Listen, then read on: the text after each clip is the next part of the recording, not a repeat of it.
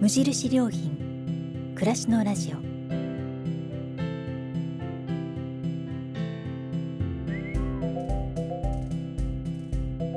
無印良品が今気になっていること。伝えたいことを声でお届けする暮らしのラジオ。読む言葉と聞く言葉ではまた印象が違うもの。語られる言葉からいろいろなことを想像する。そんなひとときをお届けします。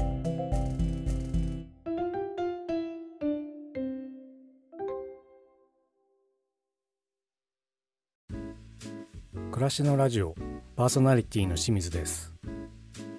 このラジオは無印良品が考える暮らしやそのヒントをいろいろな世界で活躍されている方の話や無印良品がウェブで公開しているコラムの朗読を通じてお届けします。今回は朗読の流れる時間です。無印良品のウェブサイトでは暮らすことについてさまざまなコラムが綴られてきました。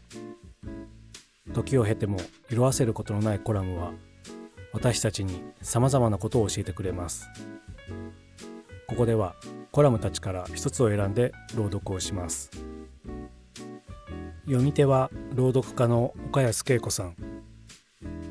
コラムは2015年7月に掲載された。消えゆく暗闇です。どうぞお楽しみください。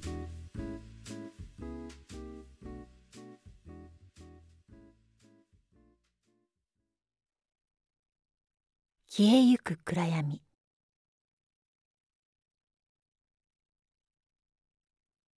月のない夜。一寸先も見えない闇に囲まれて恐怖に身をすくませたのはいつのことだったでしょう。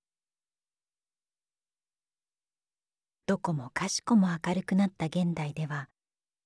真夜中ですらそんな恐れを抱くことはなくなりました。暗闇がものすごい速さで各地から消えているように思います。闇を失うことでかえって見えなくなってしまったものがあるのでは？今回は暗闇について考えてみました。心の闇社会の闇というように闇にはおおよそ悪いイメージがついて回ります。キリスト教や古代イランのゾロアスター教をはじめ多くの神話や宗教でも光と闇は善と悪の対立として描かれています。私たちの国にも天の岩戸の神話があり天照大神が岩戸に引きこもりや世界は闇に包まれさまざまな災いが起きたとされています。人間が火を使うようになったのはいつのことか定かではありませんが日没とともに訪れる闇の世界は確かに人知の及ばぬ脅威であり何が起きるかわからない恐怖におののき人々は火のそばに身を寄せてまがまがしい夜を過ごしてきたのでしょう。文明という言葉に明かりの文字の入っているのもうなずける話です。ギリシャ神話は神話でありながら示唆に富むエピソードが多いことで知られています。天上界から盗んだ火を人間に与えたプロメテウスの偶話もその一つでしょう。この場合プロメテウスが与えた火は文明の象徴でありそれによって人類は恩恵を被るとともに戦火のような災悪を招いてしまったと解釈されています。神話的な善悪の対比で考えれば光をもたらす火は善であり神の側にあるものでありそれを手中に収めた人間は火の力で自然を切り開き闇を照らしこの世から恐れや混沌を取り除いてきたと考えられます。と同時に神の力の一部を手にした人間は文明によって自然を制圧し自分たちの都合のいいように地球の姿を変えてきました。人工衛星から撮影された夜の地球の写真などはまさにこのことを物語っているかのようです。暗闇に包まれた地球のあちこちに先進国と呼ばれる都市部の明かりがこうこうと輝いて見えます。それはあたかも天上界から盗んできたプロメテウスの火が燃え盛っているような光景です。長野の善光寺にお階段巡りというものがあります。これは一寸先も見えない暗闇の中を進み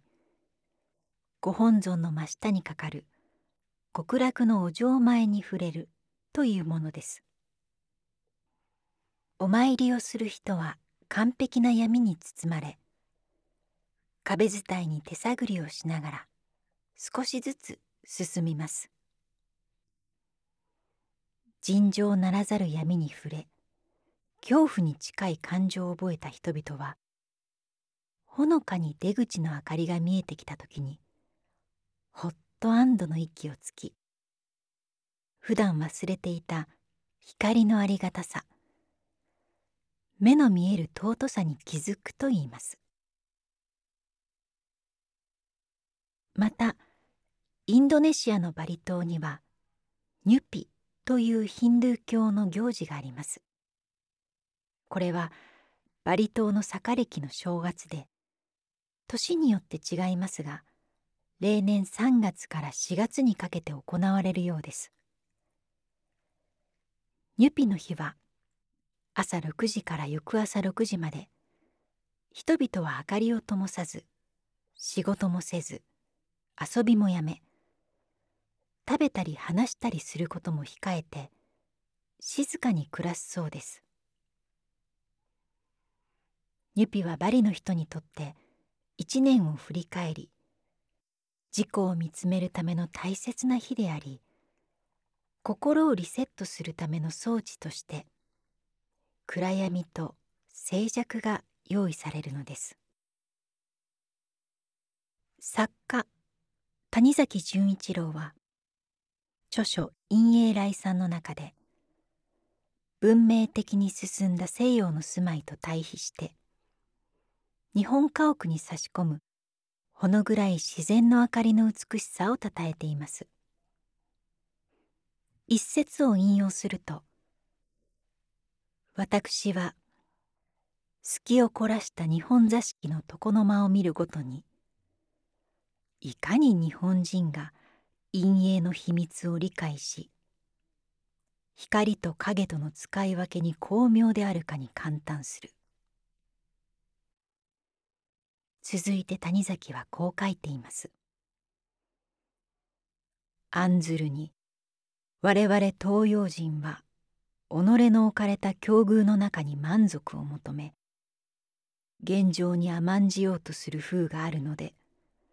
暗いということに不平を感ぜずそれは仕方のないものと諦めてしまい光線が乏しいなら乏しいなりにかえってその闇に沈潜しその中に自らなる美を発見する。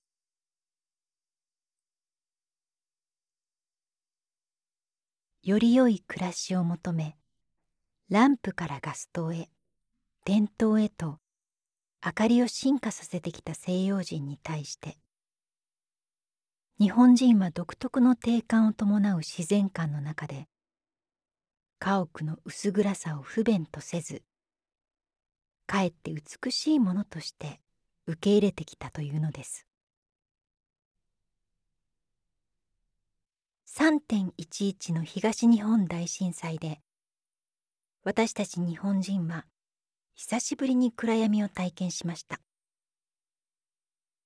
当時は電力の喪失とともに一部の地域で計画停電が行われ明かりや暖を奪われることによって電気のある暮らしのありがたさを改めて身にしみて感じたものです。あれから4年ふと見回すといつの間にか街に高々と輝く明かりがあふれています。まるで暗がりとともに節電の2文字まで消えてしまったかのようです。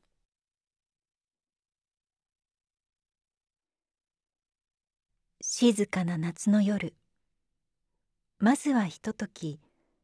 人工の明かりを消して過ごしてみませんか？そこに広がるうっすらとした闇に普段忘れかけていた大切なものが見えてくるかもしれません。あなたの周りに暗闇はありますか？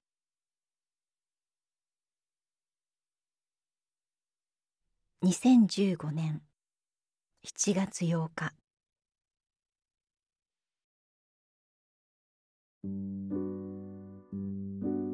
お届けしたコラムは無印良品のウェブでもご覧いただけます。それではまたお会いしましょう。